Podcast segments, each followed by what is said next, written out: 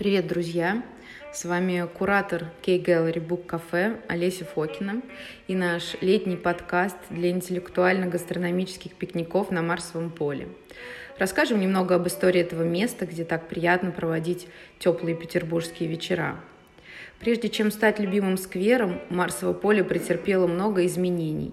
Сотни лет на его месте было огромное болото, из которого вытекала река Мойка – После появления летнего сада водоем решили осушить, для чего прорыли два канала от Невы. Как только его осушили, тут сразу начали проводить военные учения, а по праздникам торжественные гуляния, от чего парк получил свое первое название «Потешное поле». Здесь проходил шумный вербный торг.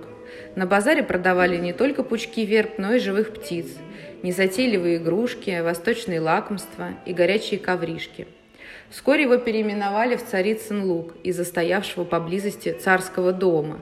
И лишь после возведения памятника Суворову он получил нынешнее название – Марсово поле, подобно кампус Мартиус в Древнем Риме и Шам-де-Мар в Париже.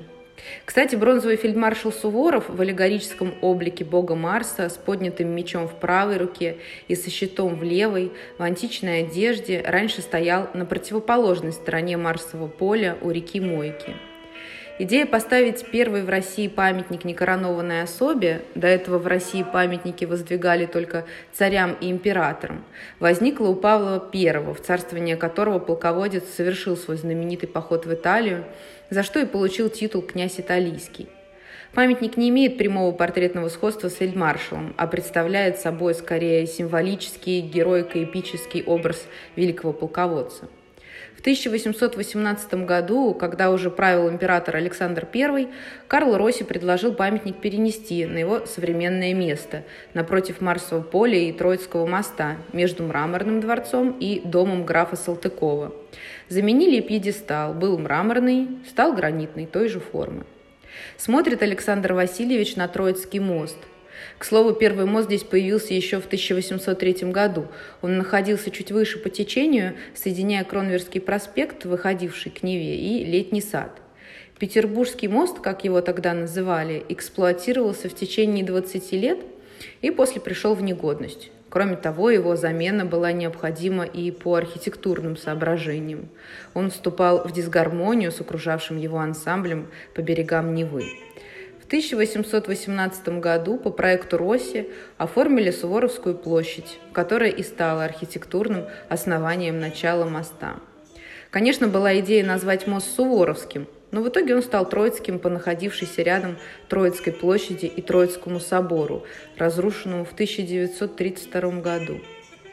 Годы революции назывался мостом равенства, а после смерти Кирова – Кировским – это третий постоянный мост через Неву после Благовещенского и Литейного и без лишнего пафоса один из красивейших мостов Петербурга. Порталы, перильное ограждение, фонарные столбы чугунного художественного литья, гранитные эстакады, растральные обелиски, роскошный модерн – со стороны Марсового поля мост украшают две растральные колонны, пьедесталы которых выполнены из розового гранита чистой тески, а обелиски из красного полированного гранита. Обелиски еще и украшены рострами кораблей из, потированной бронзы, поддерживающими э, круглые светильники. Завершают обелиски фигуры двуглавых орлов с распростертыми крыльями. Пьедесталы же украшены мемориальными досками, посвященными участникам строительства моста и другим событиям, связанным с закладкой и окончанием сооружения моста. Постоянный мост строила французская фирма «Ботиньоль» при участии петербургских инженеров и архитекторов. Торжественное открытие моста было приурочено к празднованию 200-летия Петербурга. В программе мероприятий был орудийный салют и крестный ход – Кроме того, состоялся первый торжественный развод моста. Николай II, нажав на электрическую кнопку, привел в действие огромные электромоторы разводного пролета моста. После этого императрица Мария Федоровна и Александра Федоровна серебряными ножницами разрезали ленту, и вход на мост был открыт. Существует легенда, что именно под Троицким мостом Валерий Чкалов осуществил свой пролет. Никаких документальных подтверждений этому нет – Э, хотя в интервью, которое его жена давала много лет спустя газете «Смена», она говорит о том, что такой случай имел место. Верите? Вернемся на Марсово поле.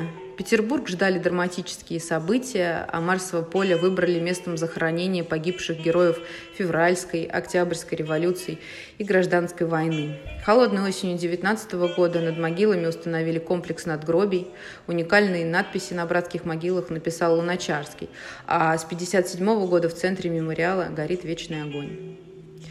Сегодня Марсово поле словно специально созданная пауза между летним и Михайловскими садами. Мы надеемся, что вы проведете здесь отличный вечер, а в следующем выпуске оглянемся вокруг и узнаем много интересного о казармах Павловского полка, доме Адамини, мраморном дворце и доме Бетского в начале Дворцовой набережной. Закончим прогулку нашим всем, отрывком из поэмы «Медный всадник». «Люблю воинственную живость потешных марсовых полей – пехотных ратей и коней, однообразную красивость. До встречи на Фонтанке 24.